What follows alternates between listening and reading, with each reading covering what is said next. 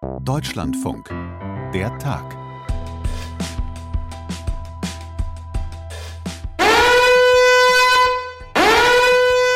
Das, liebe Freunde des gepflegten Infotainments, das sind Alarmglocken. So klingen die zumindest in meinem Kopf, seit ich heute Morgen den Präsidenten des Deutschen Mieterbundes mit seiner Warnung gehört habe. So laut wie jetzt haben die Alarmglocken lange nicht mehr geschrillt, sagt er, einfach weil so viel bezahlbarer und auch sozialer Wohnungsbau fehlt wie seit 20 Jahren nicht. Macht da eigentlich auch mal einer was, damit die Alarmglocken wieder aufhören zu schrillen? Und Lützerath. Liegt ja hier um die Ecke von Köln, ist aber natürlich kein Thema für den Lokalteil. Und das nicht nur, weil es längst nicht mehr um die paar Häuser geht, die da noch stehen, sondern auch, weil die Weichen für die Räumung und für das Abbaggern auch bundespolitisch gestellt wurden. Der Tag am 12. Januar 2023 mit Sarah Zerback. Hi. Ich wohne in Köln und ich habe eine Wohnung, die auch noch bezahlbar ist. Nennt mich ruhig Einhorn, denn das kommt auch in Köln wirklich selten vor. Und ich sage das nicht, um das jetzt irgendwem unter die Nase zu reiben, sondern schieb mal direkt hinterher, dass das bei mir eine reine Glückssache war. Und das kann es ja wohl eigentlich echt nicht sein.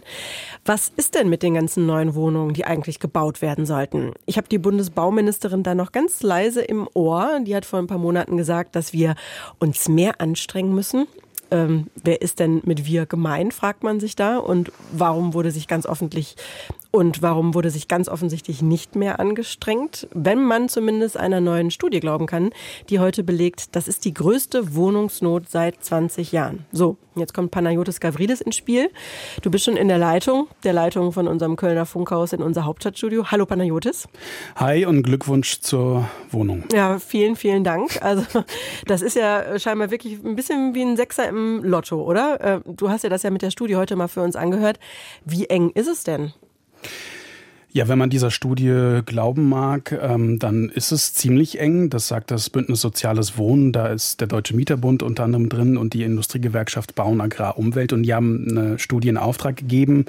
Und eine Erkenntnis ist, dass Ende des vergangenen Jahres rund 700.000 Wohnungen in Deutschland gefehlt haben. Und sie sagen auch, ähm, durch den Zuzug von, von Menschen, ähm, Stichwort Ukraine, Geflüchtete, haben im vergangenen Jahr 1,5 Millionen Menschen mehr in Deutschland äh, gelebt. Und die müssen ja irgendwie unterkommen. Und die sind eben vor allem auf Sozialwohnungen angewiesen. Die Bundesregierung will 400.000 öffentlich geförderte Wohnungen in dieser Legislaturperiode bauen. Und ähm, diese Studie hat gerechnet, hat ausgerechnet, im vergangenen Jahr sind es nur 20.000 gewesen, also bleiben noch 380.000 und das wird eng und da muss was passieren. Mhm, klingt danach. Äh, lass uns das nochmal kurz auseinander dividieren. Also nicht nur bezahlbarer Wohnraum ist knapp, sondern äh, auch Sozialwohnungen. Ne? Wer hat denn auf die überhaupt Anspruch? Also grundsätzlich kann man sagen, es kommt darauf an, wo du wohnst und wie viel Einkommen du hast. Es gibt nämlich Einkommensgrenzen. Ähm, das kann man sich dann auch irgendwie denken, dass man irgendwie eine Grenze einziehen muss.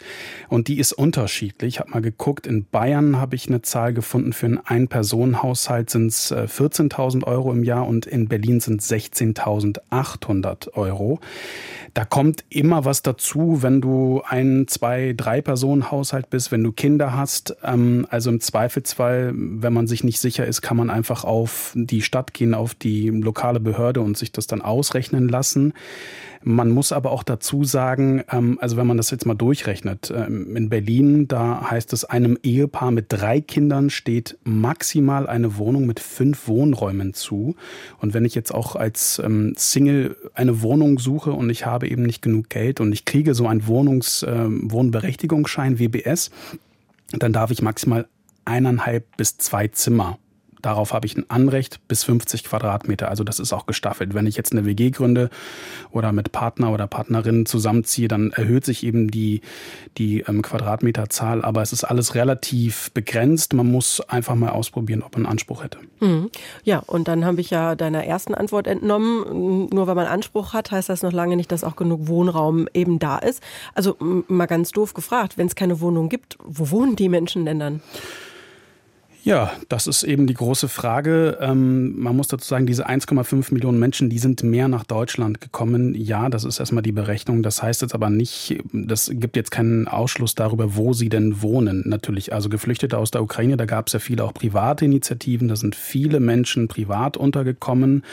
Und da heißt es aber auch heute vom Bündnis, die Menschen, das ist auch das, was man hört, kommen eben auch an ihre Grenzen. Also sagen, naja, eigentlich muss sich der Staat kümmern. Es gibt dann eben ähm, ja, Unterkünfte, wo Menschen unterkommen. Ähm, aber klar ist, es gibt einfach zu wenig Wohnungen. Und das liegt unter anderem daran, dass einfach zu wenig gebaut wurde in den vergangenen Jahren und vor allem zu wenig in einem Segment gebaut wurde, der als bezahlbar gilt. Also ich glaube, es gibt eine, eine Zahl 1 zu 10. Also wenn ich einen Wohnungsberechtigungsschein habe, sozusagen das Recht habe, dann ähm, muss ich mich mit zehn weiteren Leuten ähm, darum sozusagen streiten, wer die kriegt. Also dass ich diesen Schein habe, ist dann erstmal der erste Schritt, aber das heißt noch lange nicht, dass es genug Wohnungen gibt und das ist eben das Problem.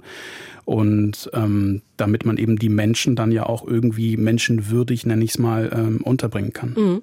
Aber um das auch nochmal ganz klar dann zu sagen, also weil das auch so ein Fokus war in der nachrichtlichen medialen Berichterstattung heute zu dieser Studie. Also das Problem gab es vor dem Ukraine-Krieg schon und das wurde dadurch jetzt einfach nur nochmal verschärft.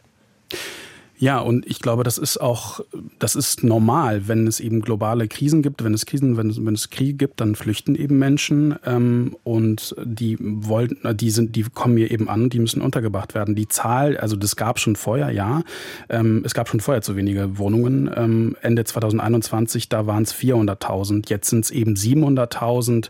Also das Problem bestand schon vorher, es wurde jetzt ein wenig verschärft. Mhm. Dann lass uns doch vielleicht noch mal ganz kurz ähm, transparent machen, einfach welche Gründe dann tatsächlich auch dahinter äh, liegen. Ne? Du hast schon so ein bisschen was genannt. Also ähm, Fachkräftemangel fällt einem natürlich auch sofort ein. Ähm, Bauland gibt's kaum. Komplettier das doch mal so ein bisschen. Naja, es sind, wenn man es mal so ein bisschen, ich nehme mal so ein paar Punkte raus. Also Baukosten sind unheimlich gestiegen, also die Rohstoffpreise. Ähm, dann fehlt auch Personal in den Bauämtern. Teilweise dauert es viel, viel zu lange, ähm, bis tatsächlich ein Gebäude gebaut wird. Heute war eine Zahl von sozusagen von der Idee der Planung bis hin zu, ich kann jetzt einziehen, sind es im Durchschnitt, glaube ich, 60 Monate. Ähm, also Jahre letztendlich. Ähm, man muss mal, ich habe noch eine Zahl rausgefunden, die Preise für den Neubau wir reden jetzt von konventionellen gefertigten Wohngebäuden in Deutschland, sind nach Angaben des Statistischen Bundesamtes im November 22 um knapp 17 Prozent gegenüber dem November 2021 gestiegen. Ähm, das heißt, und das ist jetzt erstmal nur eine Zahl, also die zu bauen ist einfach wahnsinnig teuer. Und ähm, das ist eben das Grundproblem. Wie kann ich eben günstig bauen? Du hast es gesagt. Also allein schon vom Bauland. Also wo baue ich in der Stadt? Muss ich mich nicht eigentlich auch erweitern und an die Ränder bauen? Das passiert zum Teil. Leute ziehen aus, kaufen sich auch Grundstücke auf den, in den, im ländlichen Raum. Aber auch da steigen die Preise. Also das ist jetzt nicht nur ein Phänomen, das sozusagen in urbanen Räumen existiert. Mhm. Wenn wir über die Lösung sprechen, da äh, fällt einem ja dann immer schnell ein, okay, mehr Geld, ne? wenn es irgendwie alles so teuer mhm. ist und so. Ähm, ist bestimmt auch eine der Forderungen, äh, würde ich jetzt mal ganz, äh, ganz in die, äh, ganz ins Blaue hinein vermuten, dass das jetzt sozusagen heute auch auf dem Tisch lag, oder? Ja, in der Tat, das ist eigentlich die zentrale Forderung. Ähm, das äh, Bündnis Soziales Wohnen sagt, naja, liebe Regierung, ihr wollt 400.000 Sozialwohnungen bauen, ähm, wobei die Regierung von öffentlich geförderten Wohnungen spricht. Das kann nochmal im Detail ein Unterschied sein. Aber um dieses Ziel zu erreichen, ähm, und jetzt sind es nach Berechnung noch 380.000, da braucht es einfach viel mehr Geld. Und das Bündnis sagt so, die Bundeswehr hat ein Sondervermögen von 100 Milliarden bekommen. Schön und gut, finden wir gut. Aber wir sagen, ähm, für bezahlbaren Wohnraum muss mindestens die Hälfte ausgegeben werden. Also 50 Milliarden Euro Sondervermögen. Und drei Viertel soll der Bund zahlen ähm, und den Rest die Länder. Das ist die Grundforderung, aber man fordert dann auch so ähm, Maßnahmen wie Mehrwertsteuerabsenkung. Das klingt immer ganz schön. Ähm, also von 19 auf 7 Prozent für den Neubau von Sozialwohnungen. Da rechnet man eben aus, dass wenn man eine 60 Quadratwohnung hat, dann spart man durch diese Mehrwertsteuerabsenkung 20.000 Euro, wenn man denn darin investiert. Man sagt eben, ähm, die Förderanträge sollen schneller bearbeitet werden. Und ich finde einen Punkt interessant, der aber auch so ein bisschen Fragen offen lässt. Man will das Switchen unterstützen, weil man muss sich das vorstellen, es gibt einen Bauüberhang von 800.000 Einheiten Bauarbeiten, also letztendlich Wohnungen oder Gebäude, die genehmigt wurden, aber die einfach noch nicht fertig sind. Das nennt man Bauüberhang. Und da will man eben, dass man vom regulären Mietwohnungsbau zum sozialen Wohnungsbau einen Switch ermöglicht. Also aus geplanten, aber noch nicht fertig gebauten Wohnhäusern sollen dabei eben geförderte Sozialwohnungen entstehen. Ich habe es noch nicht so, muss ich gestehen, nicht ganz verstanden, wie das konkret dann umgesetzt werden soll. Und ein letzter Muss Punkt. ja nicht an dir liegen. Nee, genau. Ähm, Im Zweifelsfall sollen das eben Leute machen, die dann von diesem Switch dann irgendwie mehr verstehen. Aber ähm, die, die Idee äh, ist, klingt nett. Ich weiß nicht, wie realistisch das umsetzbar ist. Aber man, das, das Bündnis fordert aber eben auch ein Wohnungskontingent für benachteiligte Bevölkerungsgruppen. Das heißt, wenn ich äh, Sozialwohnungen baue, dann sollen mindestens 10 Prozent aller neuen Wohnungen sollen barrierefrei sein. Hm. Um nochmal auf den ersten Punkt dieser Aufzählung zurückzukommen, das Sondervermögen, sowas zu fordern, ist ja gerade auch fast schon so ein bisschen in Mode. Ähm, aber jetzt haben wir ja gesehen, nur weil jemand ein Sondervermögen zur Verfügung hat, macht das jetzt zum Beispiel die Bundeswehr auch noch lange nicht besser. Ne? Also wer soll denn dieses Sondervermögen fürs Wohnen dann verwalten und was genau damit machen? Wurden die da heute konkreter? Ja, also, nee, eigentlich nicht. Ähm, man muss dazu sagen, dieses ja, Sondervermögen klingt immer schön. Ähm, letztendlich ist es aber die gleiche Problematik wie auch bei der Bundeswehr und die Kritik daran, dass eben ja, Schattenhaushalte dann sozusagen entstehen, um bloß nicht sozusagen ähm, die, die Schuldenbremse einzureißen. Ähm, ähm, genau, ich ähm, habe gesehen, ich habe gerade, sorry, ich habe gerade ein bisschen gestutzt, weil ich eine Zahl gesucht habe, weil diese 50 Milliarden, die werden immer im, im Verhältnis gesetzt zum äh, zu was der Bund eben ausgibt ähm, für den ähm, sozialen Wohnungsbau. Und der Bund gibt den Ländern bis 2026 14,5 Milliarden Euro. Und man muss dazu sagen, sozialer Wohnungsbau ist eigentlich Länderaufgabe. Also eigentlich hm, hat der Bund sozusagen nicht viel damit zu tun. Das ist jetzt seit ein paar Jahren möglich, dass der Bund da eben noch ein bisschen Geld dazu steuert. Und die Länder müssten eigentlich dann eben was auch dazugeben. Und da sieht man auch an der ja, an, an, wie viel es ist, dass Hamburg zum Beispiel sehr viel fördert, ähm, aber zum Beispiel das Saarland eben sehr wenig äh, selbst fördert. Also da sieht man auch, dass es von Bundesland zu Bundesland eben variiert, wie viel tatsächlich in sozialen Wohnungsbau ähm, reingeht. Hm. Und hast du das Gefühl, vielleicht nochmal so abschließend ähm, ein bisschen als Analyse, ähm, du hast ein paar Stichworte genannt, gerade auch Barrierefreiheit nochmal, dann die Menschen, die ähm, vor dem Ukraine-Krieg geflohen sind, die nun auch ein Dach über dem Kopf ähm, brauchen. Wohnen ist also schon jetzt eine soziale Frage. Inwieweit hat man das auf dem Schirm, das auch zu lösen, auch inwieweit Demografie da eine Rolle spielt? Ähm, hast du das Gefühl, das ist auch ähm, zur Priorität politisch gemacht worden? Ich glaube, das ist den Leuten, also das ist in der Bundesregierung schon auch bekannt, weil eben auch die Kommunen das eben beklagen, weil sie sagen, wir sind ja eben äh, gerade mit der Unterbringung von Geflüchteten langsam überfordert. Ähm, das ist so gesehen kein neues Problem. Ich habe so ein bisschen Angst, dass das so ein bisschen, na, dass da bestimmte Gruppen eben gegeneinander ausgespielt werden. Natürlich hat man eben, ähm, und das ist auch gut so, die Leute hier aufgenommen. Man muss sie eben auch würdig unterbringen. Man muss aber auch, und man darf nicht dieses sozusagen den, das Problem bezahlbarer oder nicht bezahlbarer Wohn Wohnungsmarkt nicht nur auf Geflüchtete reduzieren. Und ich glaube, das ist unheimlich wichtig. Ähm, auch ohne Geflüchtete gibt es einfach zu wenig Wohnungen. Ich habe schon erwähnt, ähm, wer, wenn du jetzt zum Beispiel eine größere Wohnung dir suchen müsstest oder wolltest, ähm, dann weiß ich nicht, dann wird es einfach wahnsinnig sehr viel teurer. Das ist, sieht man auch, dass viele Leute einfach in ihren Wohnungen bleiben, die teilweise auch viel zu klein sind. Und was den demografischen Wandel angeht, auch das war heute ein Punkt, weil zum Beispiel die Babyboomer Boomer.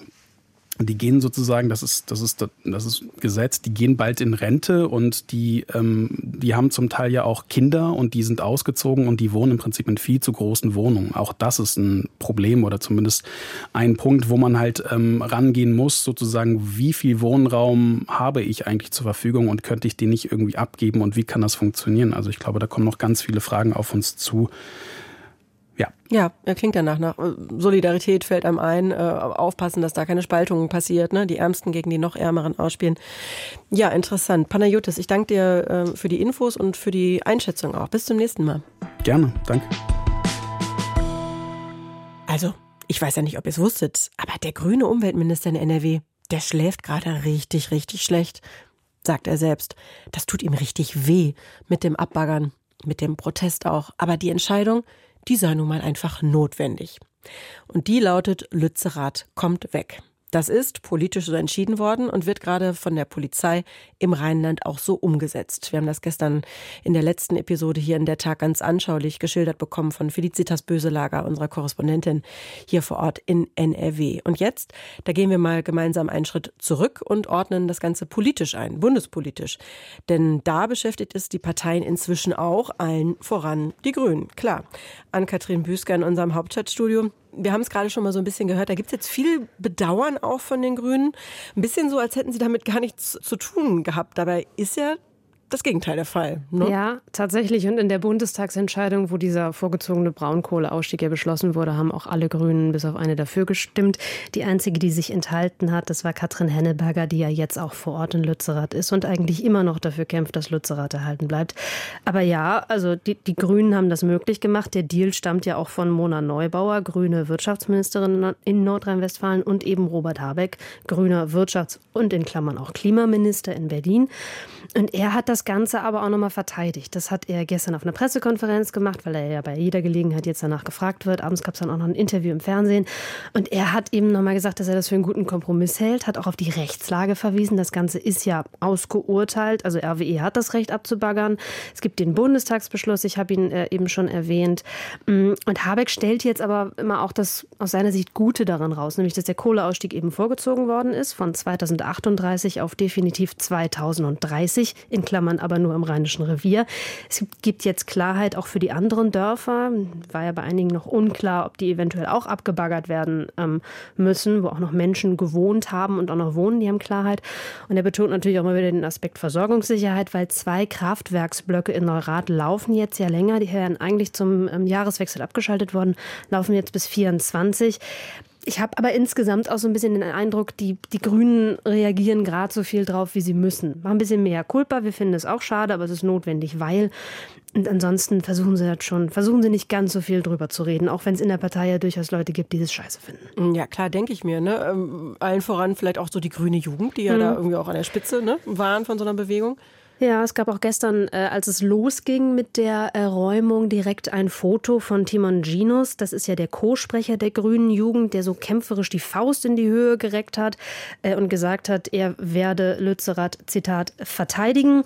Mm, also, die sind schon sehr engagiert. Es gab ja auch beim Bundesparteitag im Oktober eine Abstimmung darüber, die die Grüne Jugend fast gewonnen hätte. Die haben einen Antrag gestellt, dass sie ein Räumungsmoratorium erreichen möchten, das eben jetzt nicht in dieser Rodungssaison ähm, geräumt werden kann, um nochmal auszuloten, ob es vielleicht hm, andere Möglichkeiten gäbe, ob man das Ganze nicht doch irgendwie anders lösen kann, haben sich dann ganz knapp nicht durchgesetzt.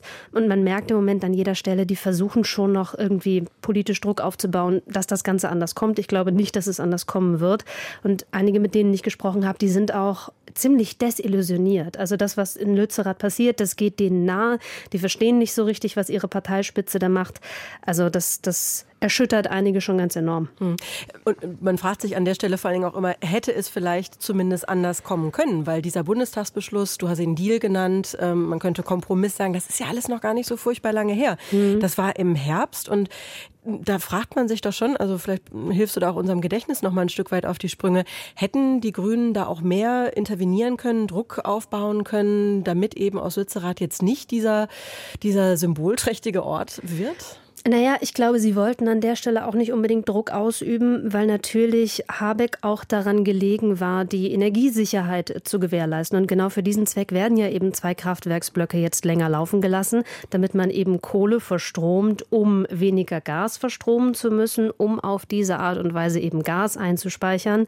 Gasspeicher sind im Moment ziemlich voll. Hinterher ist man immer schlauer, ob man es gebraucht hätte. Aber wenn wir uns zurückerinnern, im Herbst haben wir ja alle noch so groß über Energiesicherheit eben auch auch diskutiert und wie der Winter eben werden ähm, würde. Ich habe den Eindruck, dass die Grünen noch mal ein bisschen anders hätten kommunizieren müssen, weil sie, glaube ich, unterschätzt haben, wie geschlossen die Klimabewegung jetzt auch sich gegen sie stellen würde. Also die AktivistInnen, aber auch die Verbände. Olaf Band vom BUND, der hat gestern getwittert, ich bin nun, nun auf dem Weg nach Lützerath, um diesen Irrsinn, Räumung mit vielen anderen zu stoppen. Fried, Fried, friedlich und gewaltfrei. Die Ignoranz grüner Spitzenpolitiker, Ricarda Lang, Mona Neubauer, gegenüber unseren gemeinsamen Zielen, die können wir nicht akzeptieren. Mhm. Ähm, Habeck, da hat ja gestern gesagt, er könne verstehen, dass die Klimabewegung Symbole brauche. Er hält Lützerath aber für das Falsche. Nur das Ding ist, ich glaube, man muss sich das auch wirklich nochmal vor Augen führen, was da im vergangenen Jahr passiert ist. Ähm, Klimapolitik ist erstmal komplett zweite Geige der Grünen geworden. Das hat Robert Habeck, als es mit dem Krieg losging, ja auch fast wortwörtlich so gesagt. Klima muss erstmal warten. Mhm. Energiesicherheit war ja, das Gebot der Stunde. Mhm. Genau. Und dafür haben wir Kohlekraftwerke angefeuert, um eben Gas einzusparen, aber Strom zu erzeugen. Wir haben in Rekordzeit LNG-Terminals gebaut, fossile Infrastruktur mit Staatsmilliarden gefördert.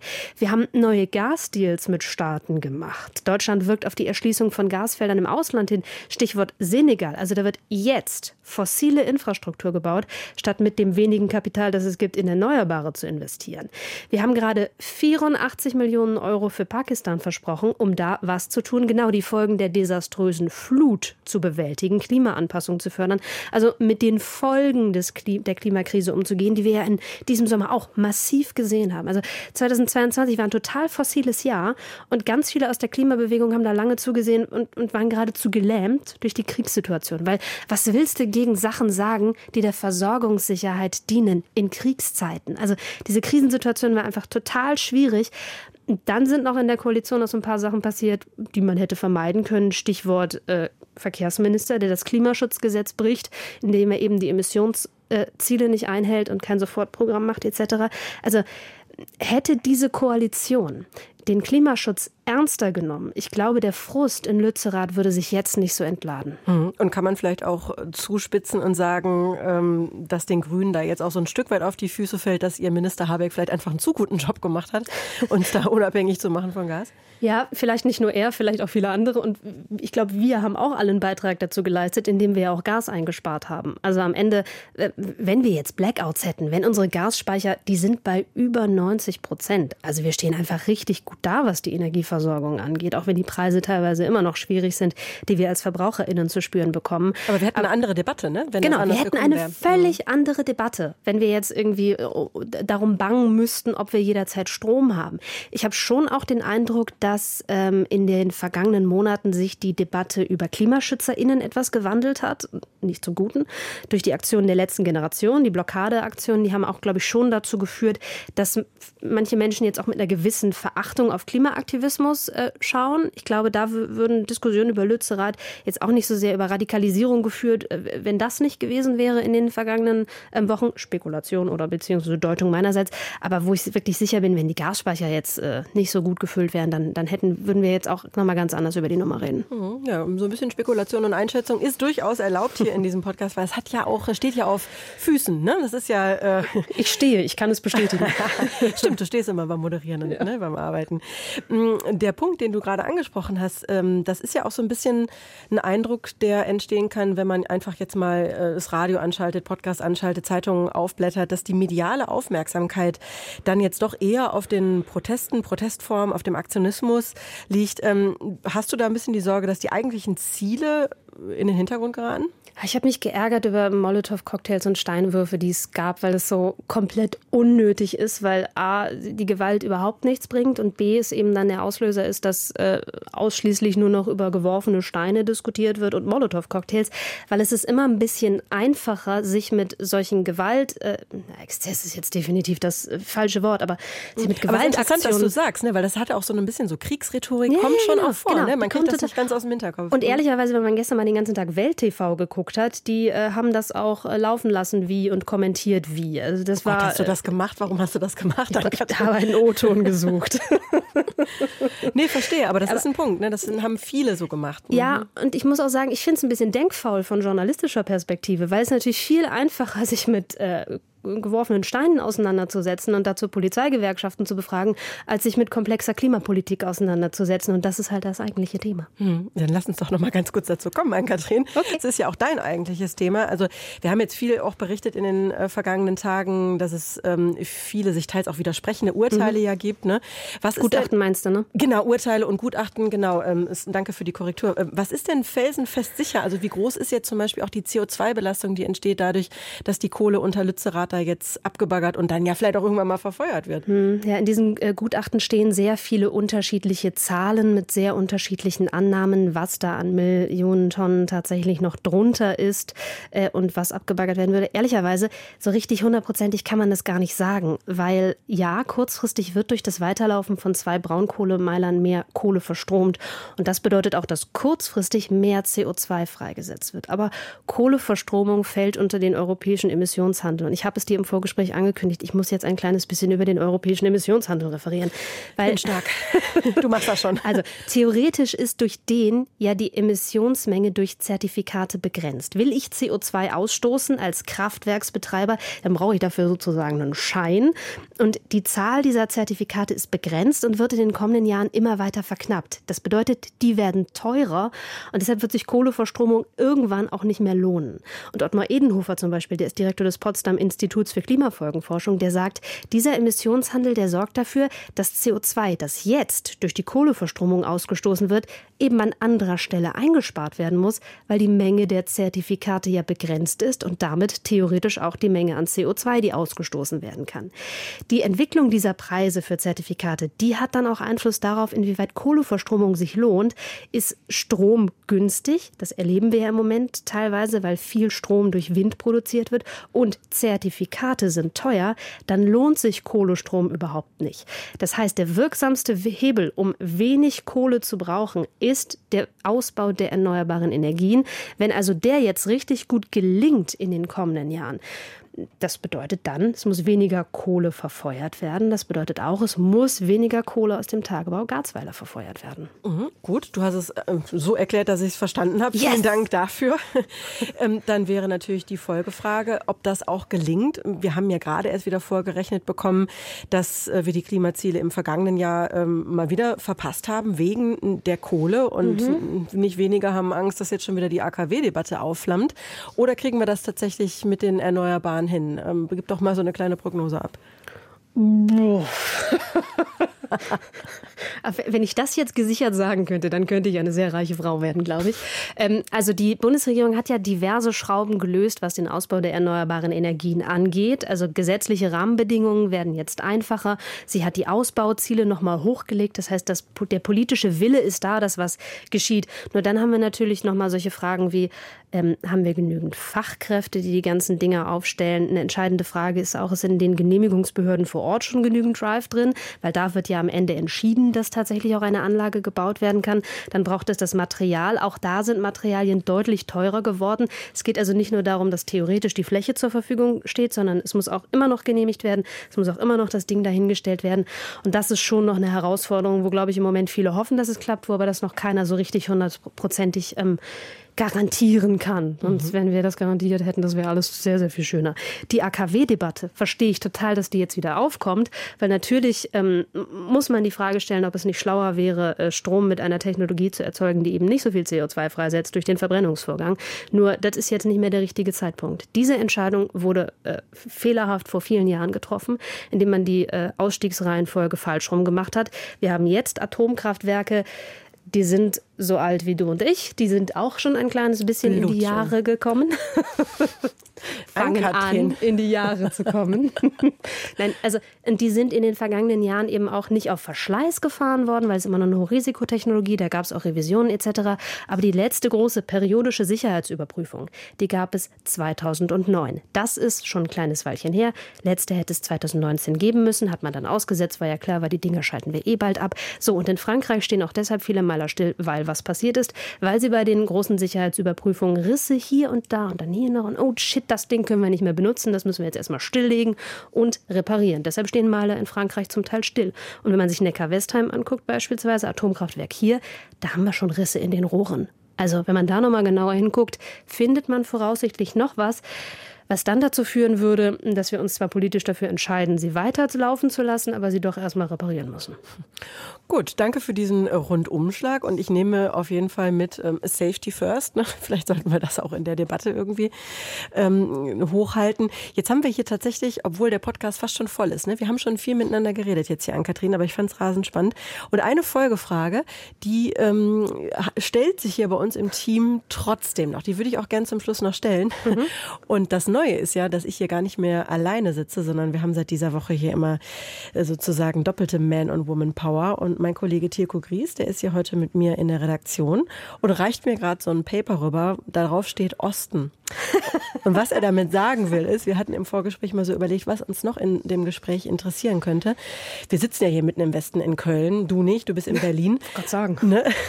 Aber wir gucken halt immer nur nach Lützerath und uns mhm. interessiert da auch nochmal, was es denn eigentlich im Osten los? Da gibt es ja auch Tagebau, der noch aktiv ist. Gibt es da jetzt irgendwie so das nächste Lützerath quasi? Gibt es auch noch Dörfer, die weggebaggert werden sollen? Bring uns da doch nochmal auf den neuesten Stand. Habt ihr ein Glück, dass ich das Hobby äh, Tagebau gucken habe und die, die Tagebau hier in Ostdeutschland ganz gut kenne? Neben also, NTV gucken. Nein, ich war, ich habe fast alle schon persönlich besucht und Hallo gesagt. Mhm. Ähm, also Kohleausstieg im Osten ist natürlich die viel, viel größere Baustelle, auch weil hier die Aufgabe des Strukturwandels einfach nochmal dazu kommt und Deindustrialisierung Industrialisierungsängste auch einfach in der Bevölkerung drinstecken. Die gesellschaftlichen Abwehrreflexe, die sind ähm, sehr, sehr tief. Wir haben jetzt im im Grunde zwei Abbaugebiete größerer Art. Das ist einmal der Bereich um Leipzig, wo Tagebauer der Mibrak liegen. Und dann haben wir in der Lausitz die Tagebauer der LEAG. Ähm, Tagebau Vereinigtes Schleenhain, also Richtung Leipzig raus. Da gibt es den Ort Pödelwitz der wird voraussichtlich erhalten bleiben. Der ist, steht in großen Teilen schon leer, wurde aufgekauft, aber ein paar Menschen leben dort noch und haben sich dafür eingesetzt, diesen Ort zu halten. Und den rettet sozusagen der Kohleausstieg, dass der schon auf 2038 vorgezogen worden ist. Aber dann gibt es in der Lausitz den Tagebau Nochten. Der füttert unter anderem das Kraftwerk Schwarze Pumpe, was ja noch bis 2038 läuft, eins mit der längsten Laufzeit. Und da wird voraussichtlich die Zukunft des Ortes Mühlrose davon abhängen, ob der Kohleausstieg jetzt vorgezogen wird oder nicht. Politisch wehren sich ja die Landesregierungen derzeit total dagegen. Aber da kommt nochmal der Emissionshandel ins Spiel. Deshalb habe ich Ihnen eben erklärt. Weil wenn Kohlestrom sich irgendwann nicht mehr lohnt, dann werden die Unternehmen auch kein Interesse daran haben, ihn mehr zu produzieren. Das heißt, da kommt der Ausstieg quasi zwangsläufig durch den Markt. Dann muss allerdings genügend grüner Strom sein, da sein und der Strukturwandel sollte auch entsprechend fortgeschritten sein. Inwieweit sowas wie Lützerath sich in Mühlrose nochmal wiederholen kann, ja, würde ich jetzt ein großes Fragezeichen machen, auch weil einfach da die regionalen Strukturen noch nochmal ganz anders sind. Garzweiler ist sehr nah an der großen Stadt Köln dran. Mühlrose liegt halt am Arsch der Heide. Wen interessiert's? Ja, mich hat es auf jeden Fall interessiert, den Tilko auch. Und danke, dass du mm, einfach ganz Deutschland für uns im Blick hast, da aus deinem kleinen Berlin und äh, uns Wessis hier nochmal so ein kleines Update gegeben hast. Ann-Kathrin, vielen Dank für all das und schönen Tag noch. Sehr gerne. Tschüss. 17 Minuten an Katrin Büsker im Podcast waren das. Wem das immer noch nicht gereicht hat. Und wie ich euch kenne, sind das nicht wenige. Dem kann geholfen werden. Lützerath ist auch Thema in der aktuellen Episode des Politik-Podcasts hier bei uns im Deutschlandfunk. Da steckt dann alles drin. Stand der Räumung, geschildert von unseren Corris vor Ort, Landespolitik aus NRW und eben auch bundespolitische Debatten von und mit Frau Büsker. Hier ist Frau Zerback. Ich sage danke fürs Hören, fürs Mitdenken und tschüss.